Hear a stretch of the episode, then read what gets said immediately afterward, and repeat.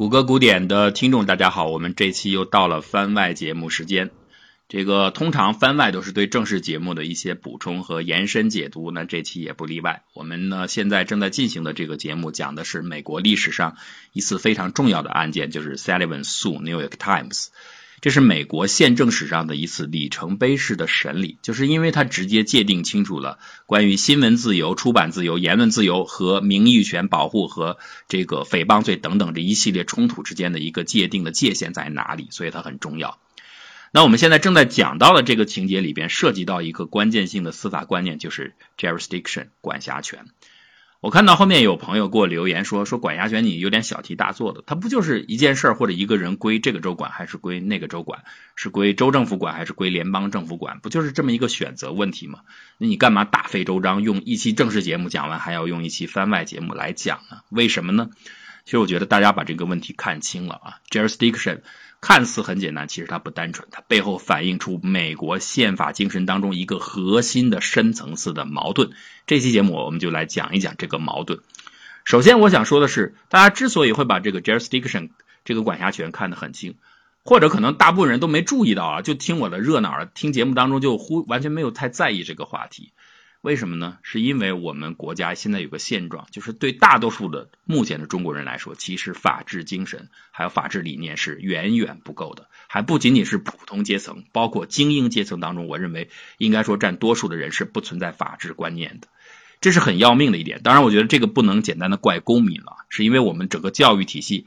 对这个少年儿童的培养教育就是不够的，就是非常的欠缺的啊。举个简单的例子就能说明，比如说现在你随便在街上拉一个人，你问他中华人民共和国的宪法，最关键的你不用全文背诵啊，你把最关键的精神或者条款说几条出来，我相信没有几个人能说得出来的。但是在美国不一样啊，大部分的人你问他宪法，他虽然不会全文背诵，但是基本上那几条包括宪法修正案他全都说得出来，这就和教育有非常大的关系，这是我们非常薄弱的一点啊。那我们说回 jurisdiction，我刚才说了，这个管辖权实际上牵扯出了美国宪法当中一个潜在的矛盾。这个矛盾在哪里呢？其实就是美国宪法第十修正案和第十四修正案这二者之间存在着冲突。第十修正案是怎么说的呢？第十修正案说的是，本宪法未授予合众国政府，也未禁止各州行使的权利，就保留给各州行使，或者保留给各州的人民去行使。听明白了意思吧？第十修正案其实就是一个放权法案，它的核心理念很简单：凡是宪法没有授予联邦政府的权利，那就通通交给州政府，权力下沉给州。这样一来，州权就非常的强大。这个其实大家看到第十修正案通过是在一八零四年，那个时候美国建立还没有多久啊，整个美国宪法大概还不到三十年，所以完全很早期啊。因此第十修正案是反映的美国建国之初的一个状态，那个状态是什么？叫二元联邦制，就表面上我们有一个联邦，实际上大量的实质的权利还是保留在州内的。为什么造成这样一个结果呢？这是美国建国的过程决定的。美国跟中国都是大国，但完全不一样。中国是一个 top down 的过程。而美国是一个 bottom up 的过程，这个我们都熟悉。先有定居点，然后慢慢的有殖民地，然后十三个殖民地再联合。一开始还是一个很松散的邦联状态，后来才呃变成了联邦。而变成联邦又是黑非常非常的随机的一次事件。本来呃十三个殖民地的代表聚在一块堆儿，是说我们修改一下邦联条例。那邦联挺好，没有人想要搞什么联邦。但是也不知道为什么大家在一起开会就搞搞就搞成联邦了啊！而且出来一部宪法，居然是从一个本来要修改邦联条例的这么一个开始，呃，到莫名其妙的搞成了一个宪法出来，所以充满了偶然性。当然，很多人去分析这个原因呢，大妥协精神呐，还有这个必要的一个联合起来壮大力量的需求啊等等。但是我认为很重要的还是当时十三个州里边也有退出的嘛，包括罗岛就退出了嘛。但是十三个州里边，当时三个最大的州。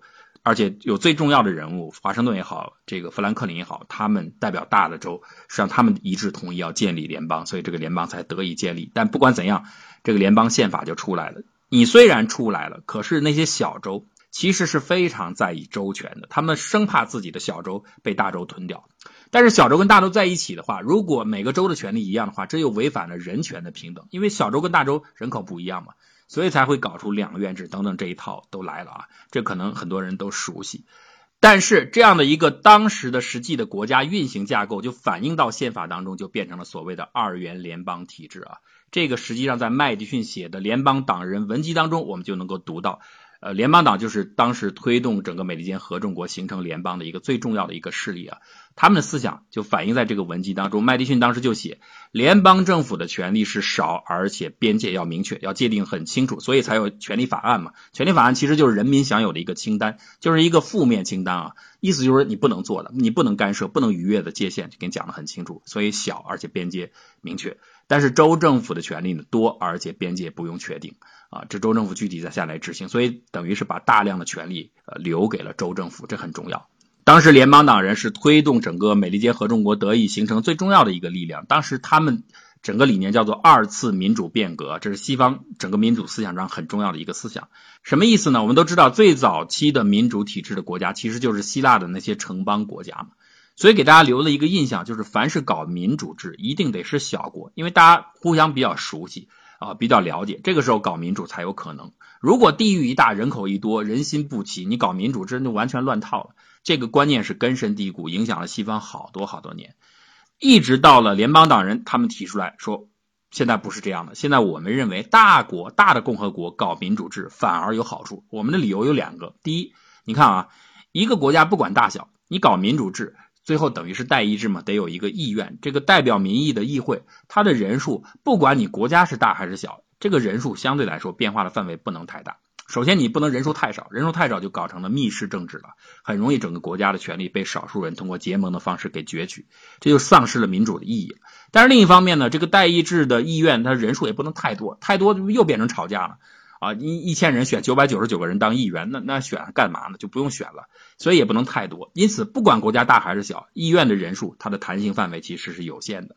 这样一来啊，对于大国来说，它相当于非常多的人数，比方说一万个人里边选一个代表；对于小国来说，可能几百个人选一个代表。那上万人选一个代表，当然就有可能选出精英了，选出的人的素质就比较好，所以呢，他能选出优质的人。另一方面，既然有几万个人同时选一个代表自己的代表，他们的选择的过程就会比较慎重。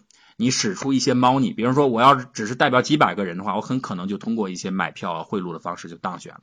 但是如果你面对很大基数的一个选民的话，你很难做这些呃歪门邪道的操作，所以他的当选的正当性也会增强。基于以上的理由，所以大共和国更适合搞民主体制，这就是二次民主革命。所以在这个思想下，在推动了美利坚合众国的民主体制的形成。当然，这个民主还不是今天的民主啊，我们今天就不聊这个话题了。但是呢，当时整个联邦党人要求建立大联邦政府的这样的一个思潮，这样的一个主张，实际上是和各州的保守势力是存在矛盾的。他们其实是更多的我们在一起也好，因为在一起力量大嘛，主要是在外交和军事方面可以抵抗外来侵略，所以还是有必要的。另外呢，还有整个区域内进行自由贸易的需要，所以是需要进行一个联合的。但是他们非常害怕，特别是对于小州来说，还是希望保留很大的州权。因此，在宪法的制定方面，双方就一直在角力。其实，包括我们刚才说的第十修正案，关于前面是否要加一个明确的修饰词，我们刚才说宪法第十修正案说的是，宪法没有授予联邦政府的权利，各州就得以行使。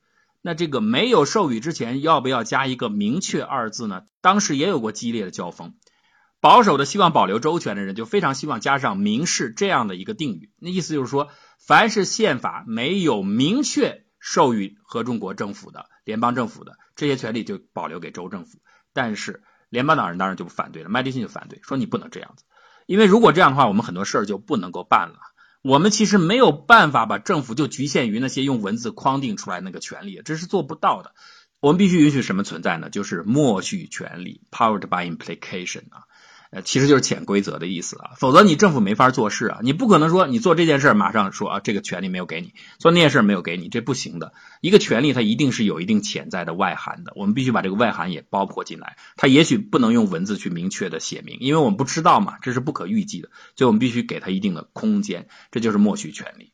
因此，最后斗争来斗争去，宪法第十修正案实际上相当于做了妥协，用了麦迪逊的意见，没有加上明示这个前提的冠词，所以就保留了一定的弹性。这个弹性就是默许权利。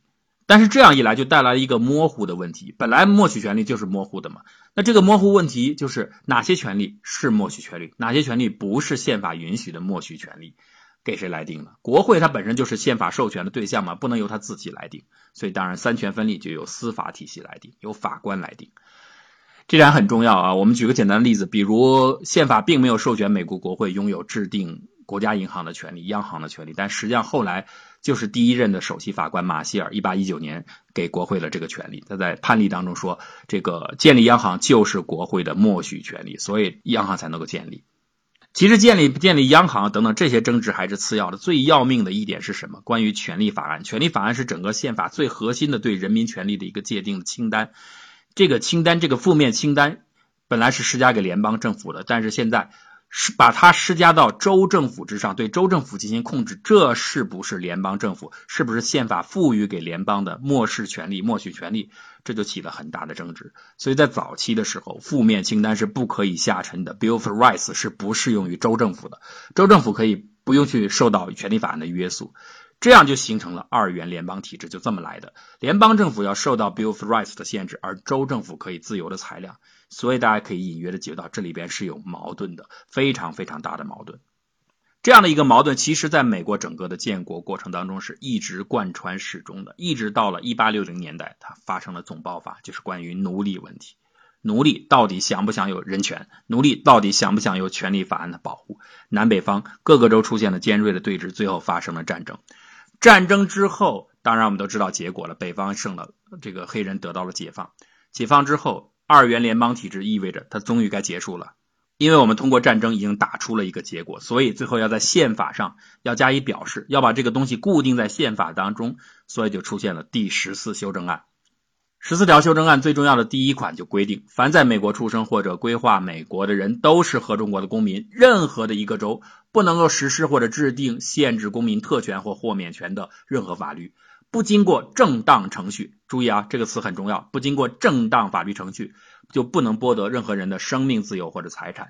对于其管辖范围内的任何人，不得拒绝给予法律的平等保护。这个词也很重要，平等保护。正当程序、平等保护，这是第十四修正案第一款当中最重要的两个词。那大家从文字当中应该可以体会到，第十四修正案是不是和第十修正案具有某种潜在的冲突关系，对吧？第十修正案是放权啊，只要宪法没有给国会的权利，那你通通各个州可以随便的做。第十四修正案说不行啊，必须保证公平，必须用正当程序，你不能乱来，相当于他收权了。所以第十四修正案实际上是在宪法层面下标志着整个美国二元联邦体制的一个终结。从此以后，整个权利法案就下沉到了州一级，州不得对抗。因此，后面很著名的沃勒大法官会说，第十四修正案是整个美国宪法的心脏。为什么说它是心脏呢？因为它的活动剧烈程度最高嘛，远远超过其他的宪法修正案。大家只要一打官司，往往上诉到最高法院的时候，挑战的就是这个第十四修正案。所以它出现的次数最多。关于是否违宪、是否合宪，搬出的法条或者说挑战的条款，往往都是第十次修正案。这其实是因为它牵扯到两个最活跃的领域，一个是经济领域，一个是民权平权领域。经济领域大家好理解，就是我外州的公司到你这个州做生意、做买卖，是否得到你呃一视同仁的对待、一视同仁的保护。这经常会出现各种各样的纠纷嘛，尤其是跨州的时候。那商业当然是美国立国的根本了，商业的之间的诉讼非常的多，所以大家一打官司就挑战十四条修正案。为什么呢？你看，我到你们州做生意、做买卖，你没有给我合理的保护啊，你没有给我相同的州民的待遇啊，你对我有歧视，所以你不符合第十四修正案当中的平等保护条款，所以你违宪。啊，这是如果受到委屈的。如果他不想在你这个州打官司，他也会说：你看，我不是你们州的合法州民，我不是你们州的合法州民，你要对我进行诉讼的话，你就不符合这个正当程序的这一条款。这也是十四修正案当中，因为你得有正当法律程序，你才能履行对我的审判嘛。所以你没有管辖权。哎，你看，我们就绕到 jurisdiction，就这么来的啊。你没有管辖权，所以我不能在你州审理。所以经常你会看到很奇怪的、很奇特的例子。啊，他如果为了逃避某一个州的惩罚的话，他愿意承认我是你们这个州非法经营者，因为我如果是你的非法经营者，你就对我不具有管辖权嘛，因为我是非法经营者嘛，你并没有提供给我那些合法经营者享受到的那些待遇嘛，所以如果这个时候你要对我进行司法处理的话，它就是不正当的程序，这就很奇怪啊，因为为了逃避反而承认自己是非法经营者，所以你我不能在你们州受审。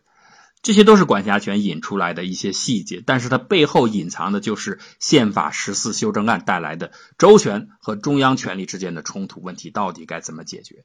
这个冲突点已经很多了，我们看到大量的纠纷当中都引用美国宪法第十四修正案，都挑战它。不过说它是心脏，还不仅仅这一点能量还是不够的。其实美国宪法第十四修正案它本身就蕴藏着两个矛盾，而且是非常深刻的矛盾。这两个矛盾，我们下期范围再再跟大家来聊。呃，这期就先说这么多吧，感谢大家收听。